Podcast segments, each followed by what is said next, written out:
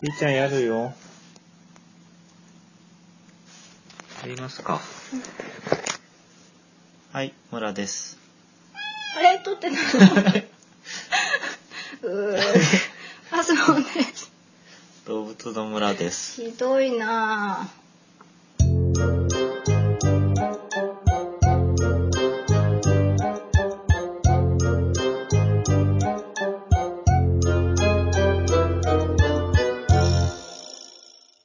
はい。みーちゃんでピーす。ちゃんです。ちょっとこう、あの、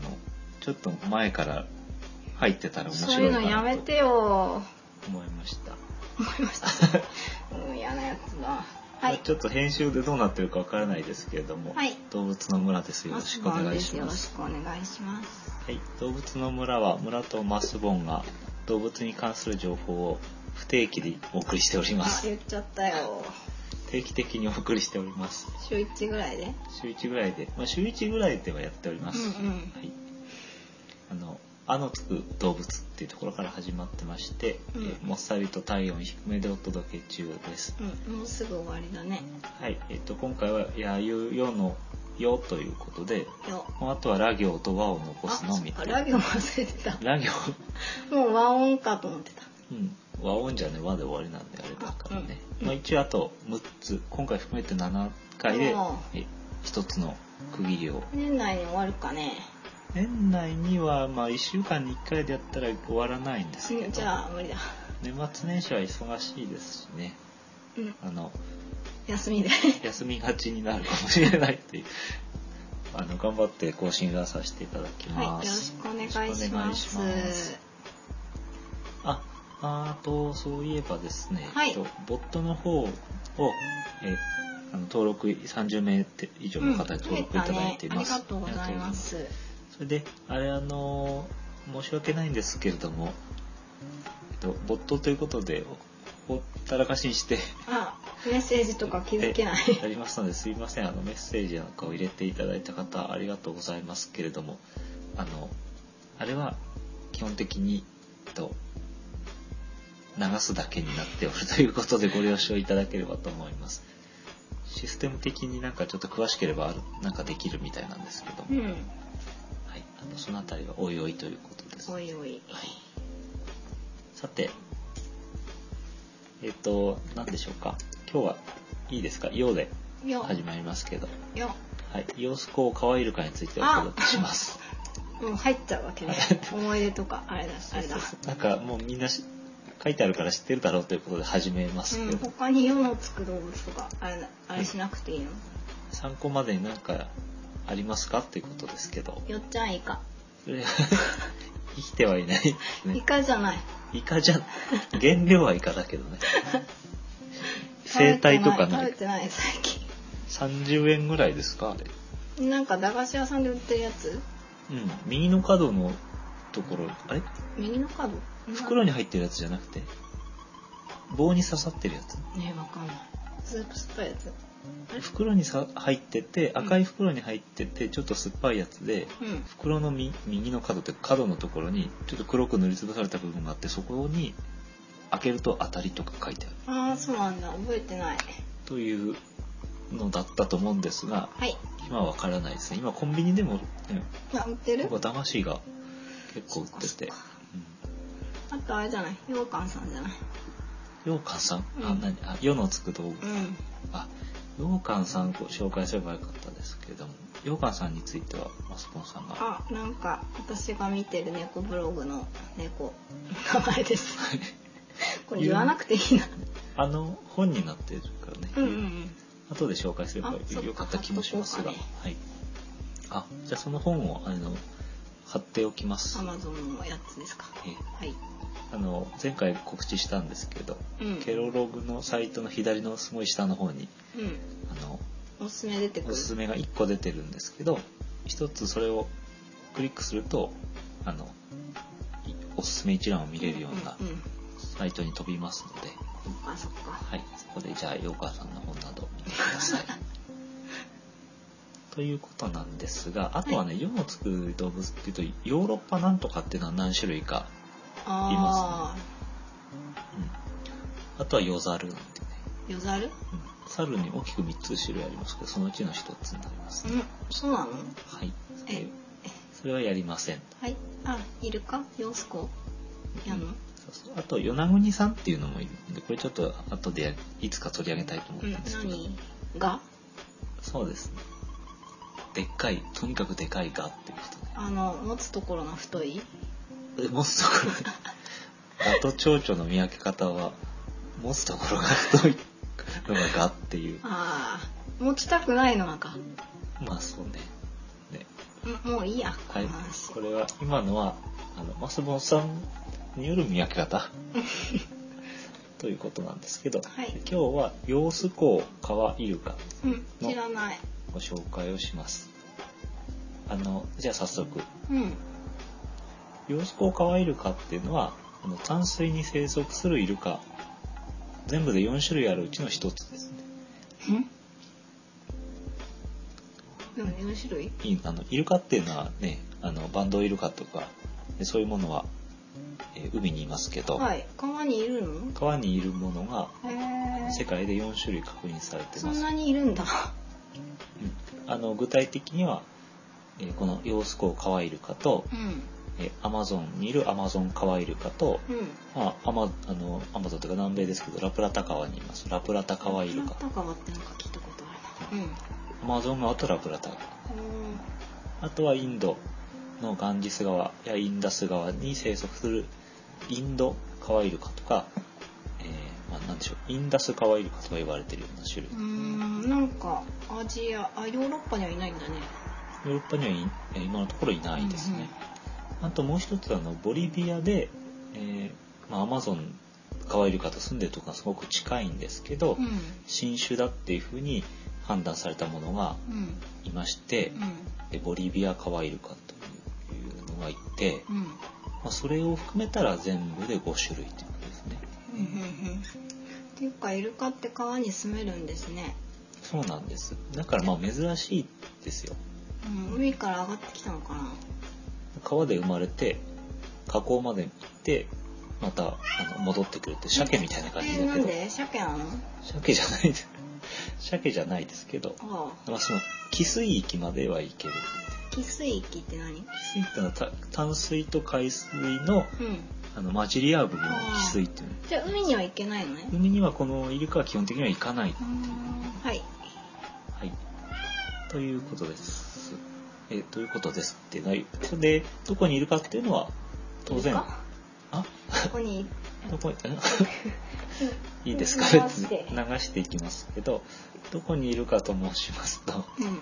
あの揚子港ですねはい揚子港は長江のことですねはい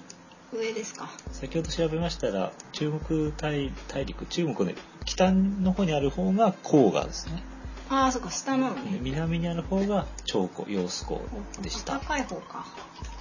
暖かい方ですね、はいそうですねはいということになりますうんまああのイルカですけども、うんうんえ分類で言いますと、えーまあ、イルカはクジラ目になるんですけどうんクジラ目のハクジラア目なんですねうんその中のヨウスコウカはイルカ科になるので、うんまあ、一種でもって一つの科を形成してるというあ洋子港大川イルカとかないそうそうぶ細かいのはないのうーで、んはい、そっか川イルカっているんだカワイルカって言いますあのハクジラアモクあのクジラ目ハクジラアモクなんですけど、うクジラ目はその下にはそのカワイルカ、んおうんうえーの代表的なものインドカワイルカを、えー持ってカワイルカ科っていう一つの種類と、うんあとはアマゾンとラプラタを合わせたアマゾンカワイルカ浄化うんそしてヨウスコウカワイルカっていうものはそれぞれ別の科として存在してまして、うそんのあ他くまで違うのねうんその他の科としては、うえーマッコウクジラ科とかあとは一角科とかがあります。うんじゃあイル川イルカっていうのはイルカうんよりかマッコウクジラに近いそうなのかな の、まあ、近いとか遠いとかっていうのもねそのな分んか類上の問題ですけど、私の感覚の問題なのかもしれないええそのように考えることができるかと思います。あらん何あ、ちょっとすみません。今、あ帰ってきたパソコンの操作を誤りまして。はい。はいなもので、あの、なんでしょう、生息エリアなんていうのを、あの、地図上で表すと、うんピローンとこう線の形になるんです。うん川川の、川の形に沿って色が塗られるということで、うんうんうんじゃあ洋子に行ってみたら洋子可愛いからえー、様子港に行ってイルカがいたら様子港かはイルカというふうに言えるかもしれませんけど、うん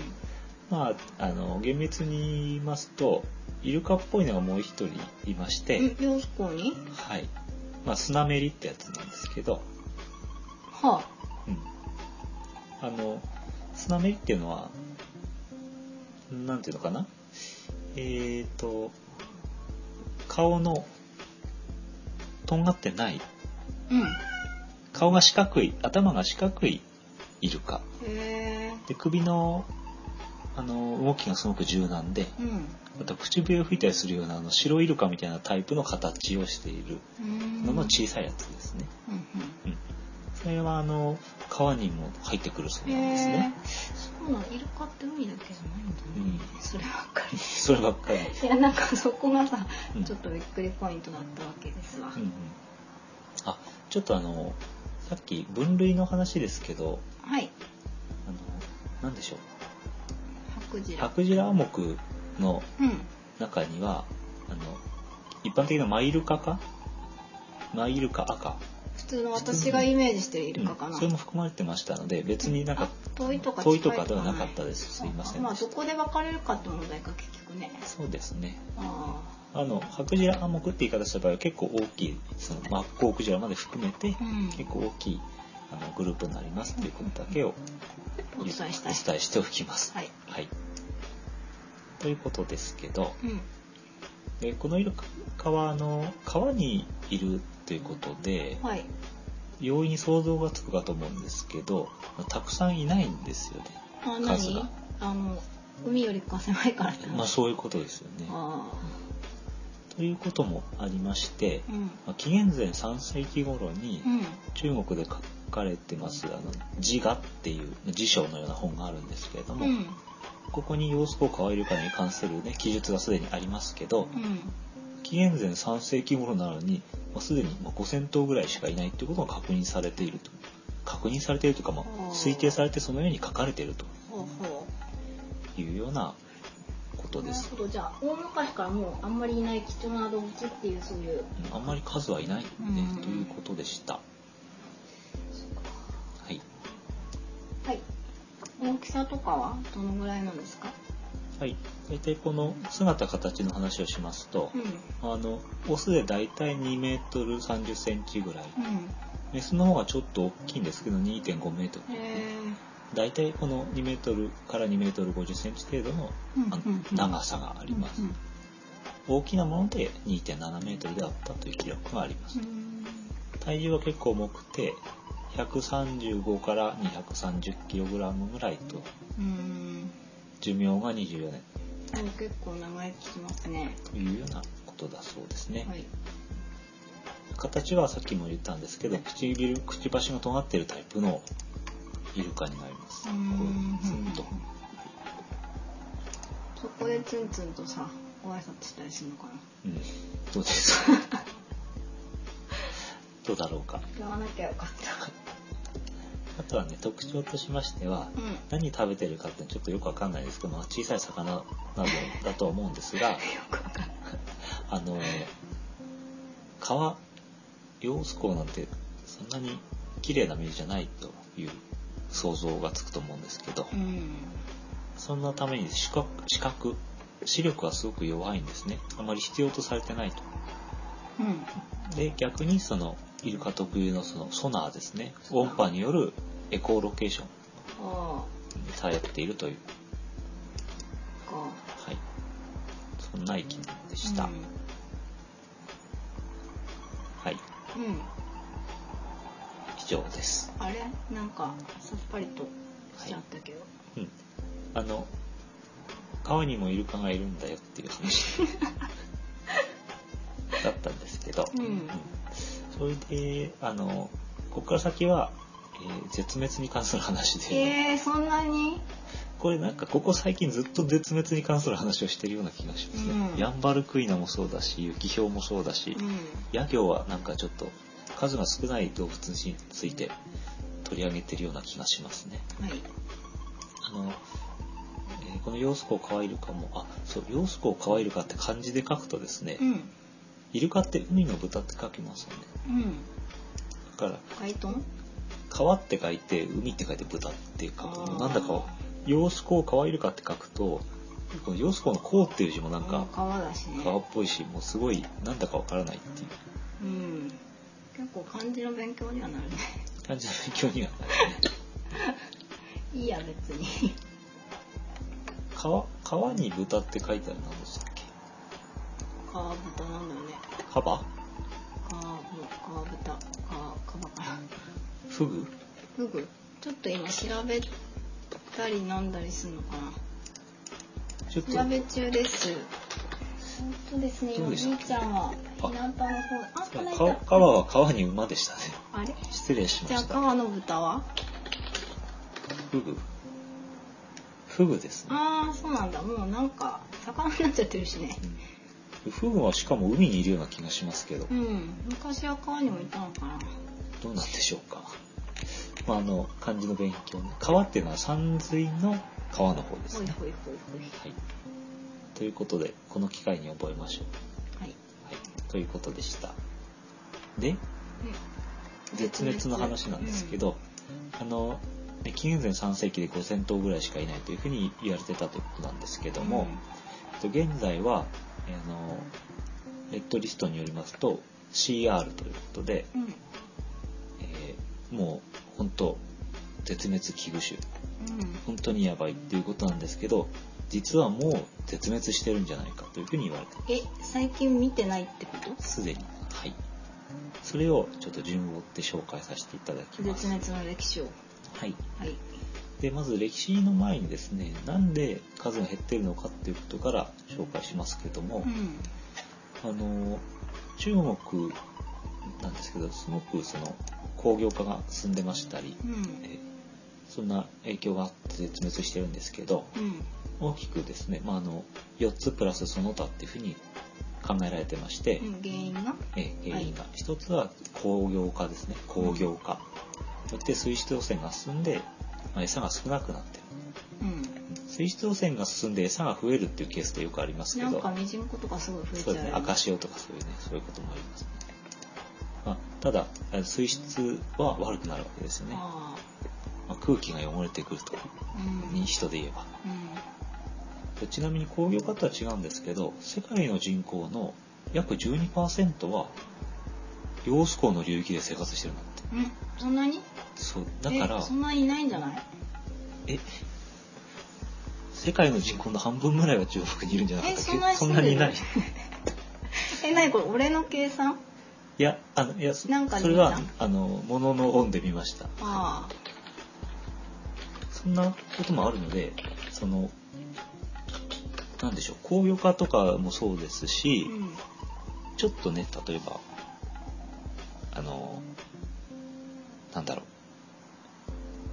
ちょうっとあれねちょっとちょっとでもなんていうの せなんつったらいいかな何あのあっという間になんか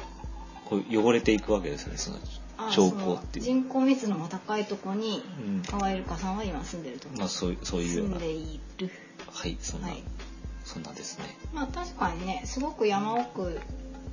で暮らしてるわけじゃないってことですよね、そうねそうですうね、ん、都会に住んでるんですよねイルカさんは。まあ、人がいっぱいいるところうんに住んでるというか、うんうんまあ、川のそばなんで自然とね人はやっぱり集まってくるわけうんですよね、うんで、というような、えー、とことが一つ、うんえー、と工業化ですねはい、が一つそれからあとはやっぱり人が多いので魚の乱獲というかねいっぱい取りますから、そうすると餌は少なくなるとか、うんうんうんあと量によってでその網に張った網に絡まってしまあーかうわいそうだそれは。それからあの電気療法って言われてるような療法の量はあの漁業のあの量の方ですけど、なんだろう電流流して魚をあのビタミン仮死状態にさせてあのわーっと一斉に取ってしまうっていうねこれはあの、まあ、餌が少なくなるのもそうですしイルカに対しても影響があるというこうんとで、これであの、まあ、弱ってしまうというようなことも考えられているとうんうんそれから船舶ですねやっぱりあの大きい川ですので船が行き来するわけなんですけど、うんまたこれも工業化に伴ってその船舶の量っていうのは増えますよね。うんで何がいけないかっていうとやっぱりあの船に当たってしまったりうん作り部分に巻き込まれたりするリスクが増えるということうんそれともう一つ大きいのがあの船のエンジン音でこのイルカはやっぱり目が見えないからうんえ超音波とか聴力音でえコミュニケーションコミュニケーション取ったり物を探したり生活をするんですけど、うん大きい音のものが常時いるっていうことはそのソナー機能が効かなくなるということと一緒で、まあ、餌が取れないとかあの生活がうまくいかない、うん目が見えない状態になっているとうんそんなことが考えられているとそっかあとはダムですね、あはいえー、と三峡ダムって三三に狭い数字の3に狭いって書くんですけど狭い山辺じゃないあ山辺でしたえっ、とだからなんだ峡渓谷のう渓、んですね。あのこれが1994年に建設が始まってますんですけども、ますんですけれどもまあ、はすんですけれども、いすごい大きい、わーとにかく巨大なダムなんですね。まあ、これによって、うんまあ、その、なんでしょ水位が変わるよう、ね水位が変わりますよね。それからもうこれを作るのにさっきの船がどんどん行ったり来たりするようになるんですけあどと、水も汚れるよね普通にそうですね。うん水位が変われば、まあ、自然と河川の環境、まあつまりあの流れの速いところとか遅いところが変わってしまう。そうすると餌のいる場所とか数とか種類が変わってくるということで、うんえーまあそのなに生きづらくなるわけで体すもっね。こいいねあ来たはい、怖がったら高いよ参加ですか。あうんそういえば最近あのあの猫町さんの方でもああの、はいね猫ちゃんが登場してました。あ私聞いたこの間ねなんかニャンって言ってたよねね。あうちのみーちゃんとちょっと色合いが似てうん。なんか気もそぞろな感じになって、るうんなんかいつあふみふみがで出ましたこれ、うん 音だけでは伝わらないんですけどね、これふみふみだねピッチャーの必殺技ですけど、うん柔らかい部分をふみふみするといううん技。あ入っただって、ほらほらって、 音だけではお伝えできないんですけど、入りましてね今どういう状態かというと、高いゆねいちゃんがマスボンさんの膝の上に乗ったと。あ私の膝の上の湯たんぽの上に乗ってくるまれてます湯たんぽを共用し共有してるわけですね。うん暖かいわいいな暖かくて。うんちなみに私は下半身裸なんですけど。 嘘です。えなんでそういうこと言うの嫌な番組 だな 編集でなくなるかもしれません。めんどくさいから言わないんでしょじゃあ、最悪だなもう気を取り直し帰ろてうか。ちょっと 気を取り直して、私気を取り直してやります。な私も気を取り直してねふわびーちゃんも可愛いことはい、今何の話をしてたかというと、まあ養殖を川イルカが、まあ、あの個体数減少のひ原因の一つとしてダムがあるんじゃないかということなんですけど、あの水位だとかその河川環境が変わるってことを言ったんですけれども、うん例えばですね水位が上昇すればどうなるかというと、うんうんまあ、一見なんか暮らしやすくなるような気がしますあけど、まあ家家がっていうかうん、行動が広くなる行動が広くなるあるんですけど例えば今までこの水位があの低かったために、うんこう分断されていた2つの群れがう水位が上がると、まあ、一生行き来ができるようになっちゃうと。ん可愛いるか同士でいやそれは可愛いから同士とも言えるかもしれないし他の同じような魚を食べる生き物あーなるそうすると、まあ、行き来できるようになるっていうことは例えば同じ餌を取り合ってたものであれば、うんその今まではねこう分けて住み分けしてたのが、うん同じ餌をこう奪い合う形になっちゃうっていうなるほどなるほどここ浅いからちょっと通れなかったんだけどそう通れるようになっちゃってうわーなんか広いうん、なんか来たーってそうなんですね侵略されるみたいな考え方もあるなるほど逆に水位が下がればねあの、うん住みづらくなります行行けけななくくななっったた、うんあとはあの川を下って河口付近で餌を取って大きくなるというような生き方をしているということですから、河口付近であじゃあ何海側までこう行ってうん、そうなんですってなんだ生まれた時からあのどんどん川を下っていくとん何やっぱりじゃあ出産しに山に戻ってくのいやそういうことでしょうねうーんどうなんだろう河口付近っていうのはその寄水域っていうのはすごくねお魚が豊富だとか栄養が豊富だっていうふうにね言われますからそういうところに行くようになってるのかちょっとその辺のメカニズムはわからないんですけども、まあ、ただあのそういう生き方をしてるということでうん河口までね行けなくなるということうんうんと、まあ、あんまり大きくなれないとかねそそういうことも考えられます。っかその他はえ乱獲がやっぱりあるということうん何食べられ食べるも食料として食べられたりのそのあ皮をね何かその使うのに何に使うんだかちょっとわかんないんですけどあ何かに使う何かに使うというよううなんことですね。そっかこれさ水族館とか動物園とかにはまあもちろんいないんですよねあのですね今はいないんですね。今ははい。昔いたのそのあのなんだろうやっぱり保護をしなきゃってしこなときゃということになって、はいその中国がですねそういう研究所を作ったりですね、うんうん養殖をカワイルカ水族館というものを作おー専門ったりですね。うんあの保護区というか、ね、あの半分人の手が入った半自然保護区っうんうんうんていうのを新省というところに作ったり、ね、していたんですけど、うまんあ、そのような施設に、えー何頭かいたことはありますけれども、うまんあ1年間で死亡してしまったうとんか、なんだろう難しいのかなあのうまく餌を食べられなかったとかまあ給餌がうまくいかないっていう、まあ、食べなかったのかあの生態がよくわからなくてあんまり蘇生としてね、栄養価としていまいちなものをあげてしまってたのかちょっとわからないんですけども、うん1ヶ月で餓死したというケースもあるというこただ22年住んでたというのもいるのでチーチーという個体なんですけどううんだからただそれはね繁殖まではいかなかったオスでしたんだけどうーんそんじなゃあまだちょっと分かってない動物上がってないままにもう分からなくなるという可能性まあ日本もあの江ノ島水族館の協力してね保護事業というのをやっていたという背景もありますけどうんうんあの水族館では見られないですはいそんなこんなであその食料とかなんですけどうんこのイルカっていうのはそもそもそのすごくあのなんていうの大事にされてたんですね昔からうんなんかあれだったありがたい動物だった、ありがたい動物とあああの中国の伝統的なその物語の中でですね、うんこの養子を可愛いるかっていうのは愛していない男性との結婚を拒否してうんそのために家族に敵視させられてしまったお姫様のひどい生まれ変わりだということで、あ まあ、そのかわいそうだっていうこともあるんですが、うんまあ、平和と繁栄の象徴というふうに考えられてあなんでそうなったの長江の女神というような愛称、えーなんかあれみたいだねえっ、ー、となんだっけえっ、ー、と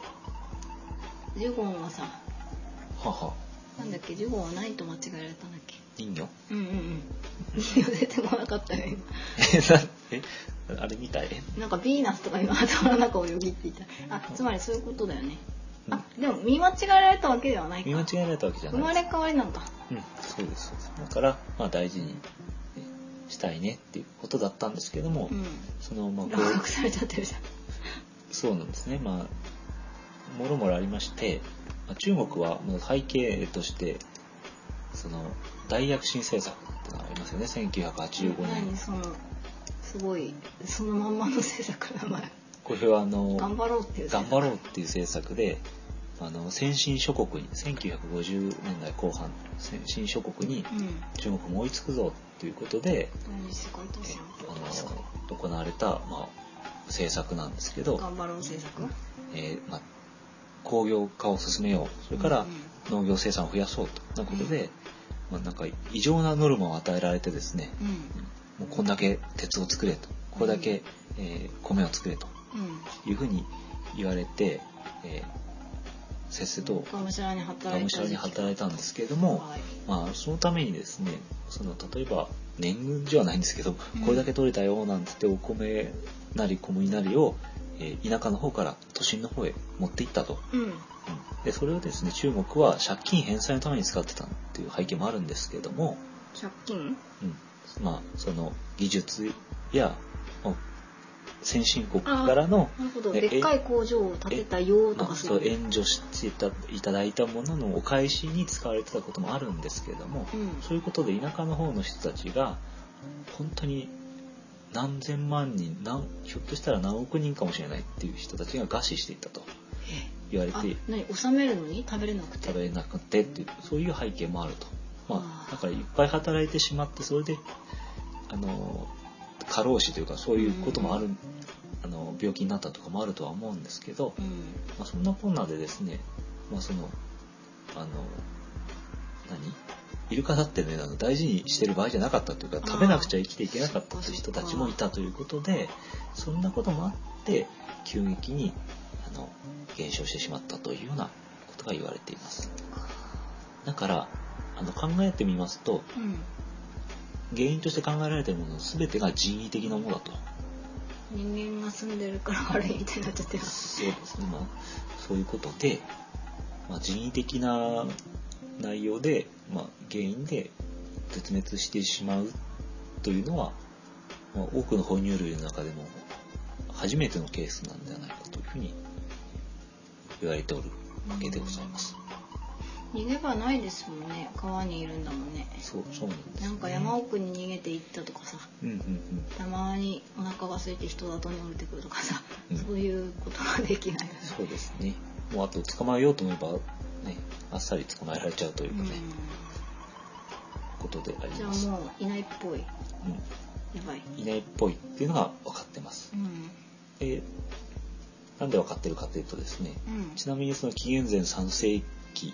には5,000頭いたっていうことなんですけど、うん相当前だよねそれあの1950年代にはうんおよそ6,000頭だって言われてたんですね。はあまあちょっと増えたっていう点が、うんまあ、大体同じぐらいなんでしょうか。うんでただその大躍進政策や人が増えたことで、うん1980年代30年経つとうん6,000頭だったのが400頭になってしまった。桁数変わっちゃってますねさてはいではじゃあさらに97年になってくるとうん13頭確認されただけだった、 13頭かうんもうダメだねこれはもうそれで、まあ、目撃情報としては2004年にあの漁師さんによって見られたっていう報告もあったんですけども、うんえー、と最新のものは2006年に大規模な調査を行いましたうんこれは30人の科学者からなる調査隊がですね6週間かけてうんえー長江をですね1000マイルだから1600キロぐらいうん調べたんですね、まあ、その他流域含めると3500キロずっと調べたんです けどなんか多分広いよねすごくまあその広いんですけども一頭も確認できなかったああ中に潜ってたりとかしなかったかとただですねまあいたかもしれないですけどなうんその種を維持するためにはですね最低20から25頭はね必要だと言われてましてうん97年の時点でまあ13頭ということなのでちょっと絶望的だとああなるほどこんだけ探していなくてまあ56匹いたとしてもうん56頭いたとしてもうんうん繁も殖厳しういまなある遅かれ早かれというようなほどねことであります。はいで今のところは絶滅危惧というあ位置づけですけど、もう絶滅したと宣言しているもの場合もあるとうんいうようなことで。えっ、と、なんでしょう。まあ、あとは明るいニュースではないですけどねと2007年には、えー、ヨウスコウカワイルカと思われる動物が撮影されたっていうようなこともあってちょっと思われるっていうことで未確認ですけどなんかもうユーマみたいになってるけどま大だ丈生きてる可能性もあるっていうようなことで、まあ、9, 9年になるとで夫あすれね最近ですね132匹ヨウスコウカワイルカが確認されたっなていうんのかは群れだろうかねすあのもうすごいニュースだと思ったんですけど、うんこれちょっとこういうふうに書いてあるところもあったんですが、うんあの調べ直しましたらこれは嘘ですスナメリでして別の生き物でしたねあ川にいるヨウスコウにいる、まあ、イルカの仲間ではあるんですけあ、ど、うん、今日ご紹介しているものとは違うんですね確実に形は違うの全然違う口の形が違うあ四角いんだっけか顔が四角あですこれであの見たらわかるーうんというような、えーもうほんと絶滅した生き物と言ってしまってもいいのかなと。でね、あのー、ヨウスコウカワイルカの話は以上なんですけど、うんかカワイルカはカワイルカ科なんで、これが絶滅すると、ヨウスコウカワイルカ科、科が全体で絶滅することになるんですけど、うん蚊全体が絶滅してしまった哺乳類っていうのは1950年以降全部で4種類ヨウスコウカワイルカを含めて4種類いるんですけど、はい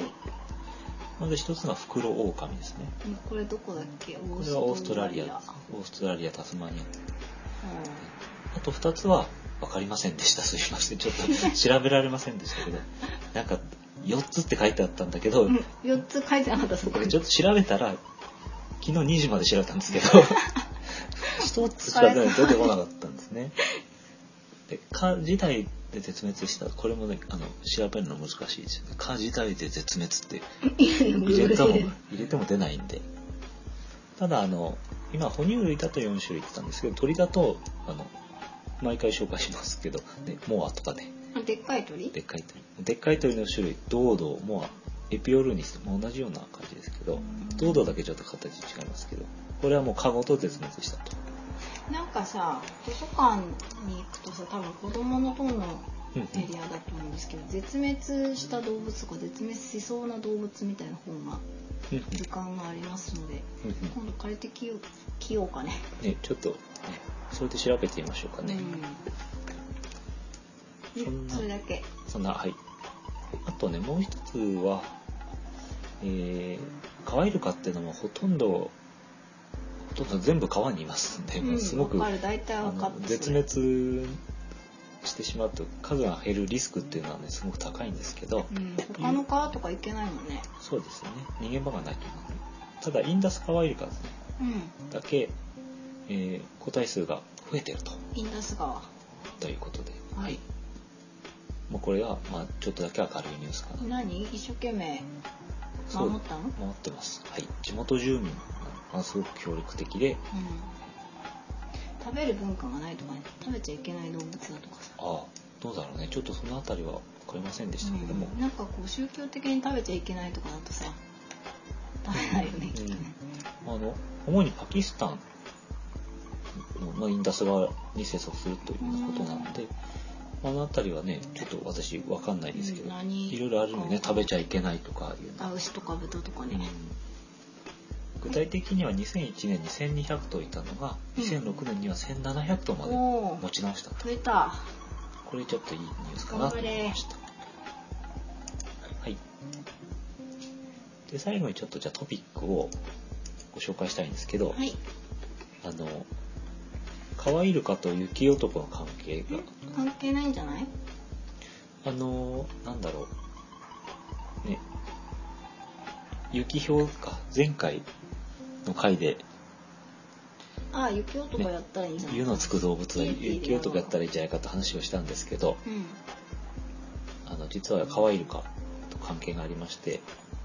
えなんでな何と関係あるかと、インド、インダスカワイルカですね、うんとの関係があるんですけど、うんあすいませんガンジスガンジス川のカワイルカだからインドカワイルカの一種になりますねはいに関係があるんですけどうんあのーまずねこの雪男の話なん ですけどイエティもう全然わかんな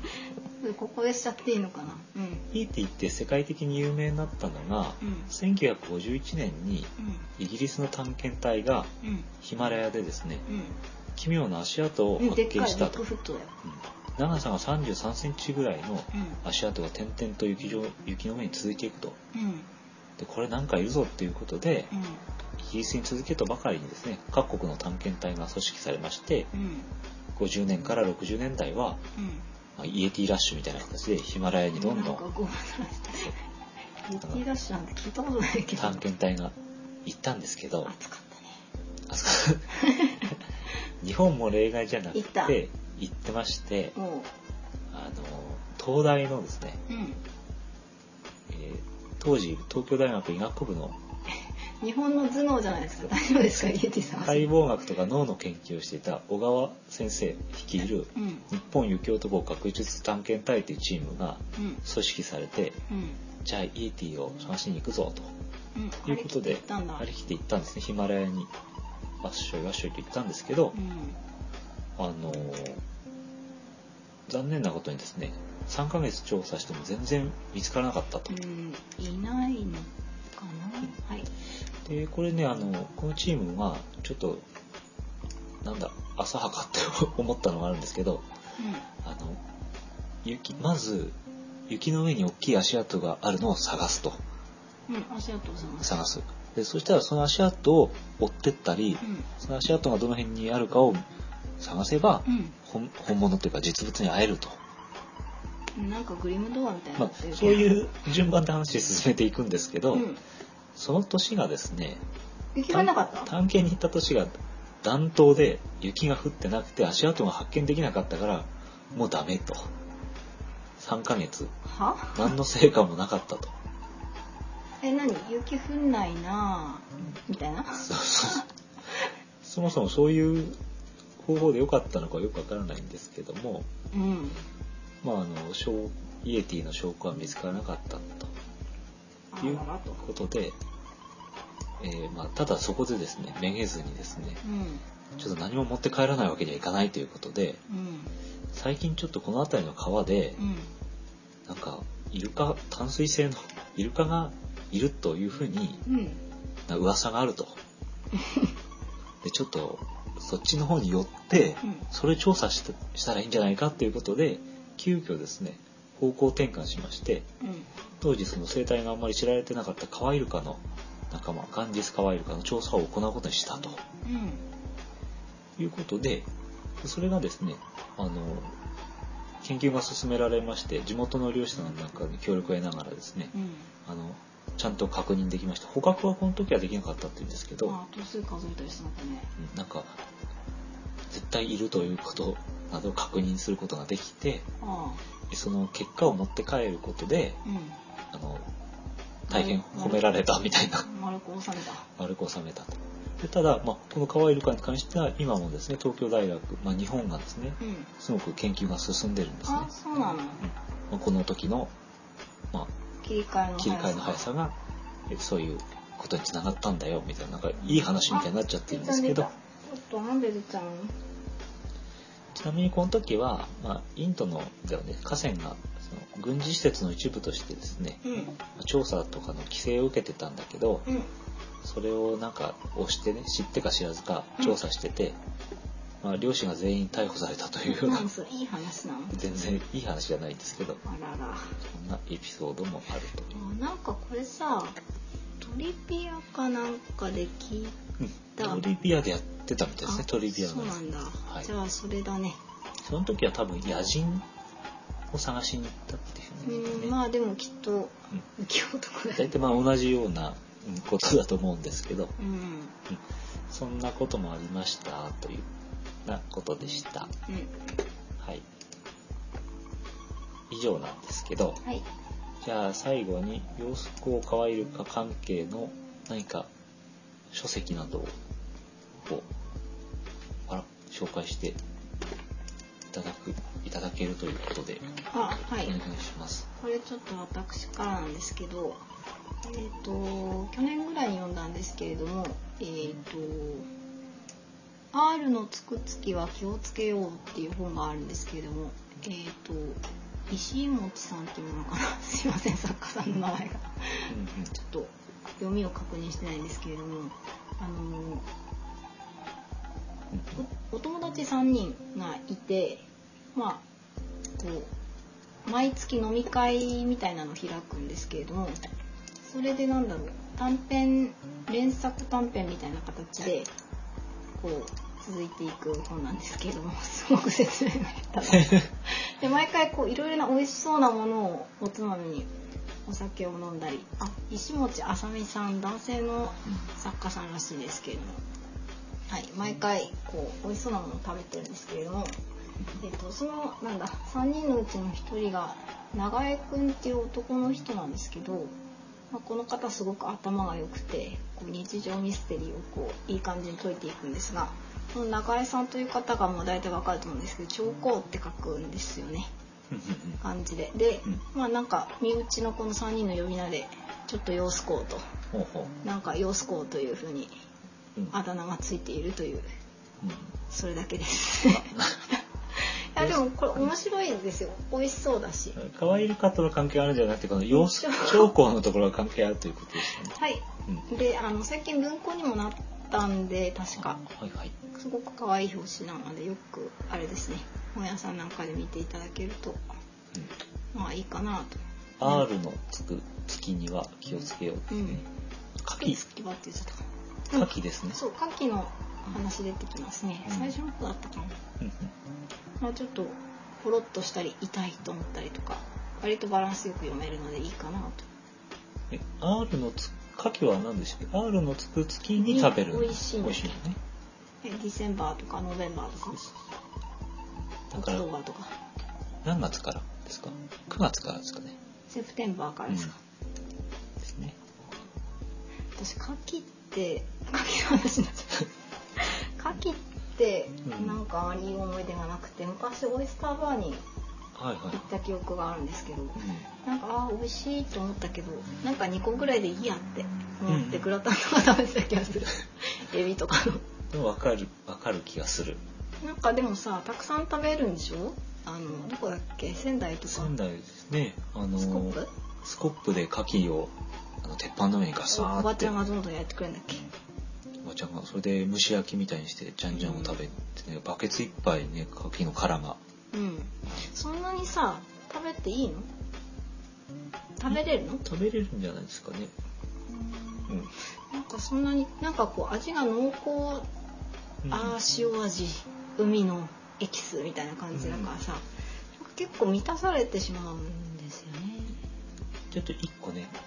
生牡蠣とか食べるとね豊かな気持ち豊かな気持ちになる。うまいって思うけど。海の恵みをうんそうね。うんそんなに食べなくていいんだよまあでもちょうどね寒いですからいいシーズンなんじゃないかななうとん思うので。うんかわいるかでしたわかりました。いや あれ最後牡蠣の話になりましたけどお腹も。空いてきたわもう実は今回もですね午前中に収録しておりまして、うん、寿司食べに行こあいいね うなんでちょっえと寿司食べに行きたいんですよちょっと寿司をね食べに行こうか何回も言っなたなん嫌だなんだろうねそんなこんなでうん、暖かくなってきたしねえ何あああ昼になってきなたんか日が日が照ってきてということでうん今日もだらだらとご紹介しましたうんうん「様子こうかわいいか」でした皆さんは何が好きですか寿司のネタではあーうーんお寿司 か何でも何でもそういうなんか子供みたいな何でも食う俺何でも食うラピュタに出てくる誰かあのドーラの船の中にいる息人子の誰かだねそうですねホタテとかねね当てうまいよねねすごいもう取り留めがないので おしまいにいたしまやすめますはい以上でしたはいはいじゃあまたよろしくお願いしまはすい次回はさようならラ行に突入ですさはいようならさようなら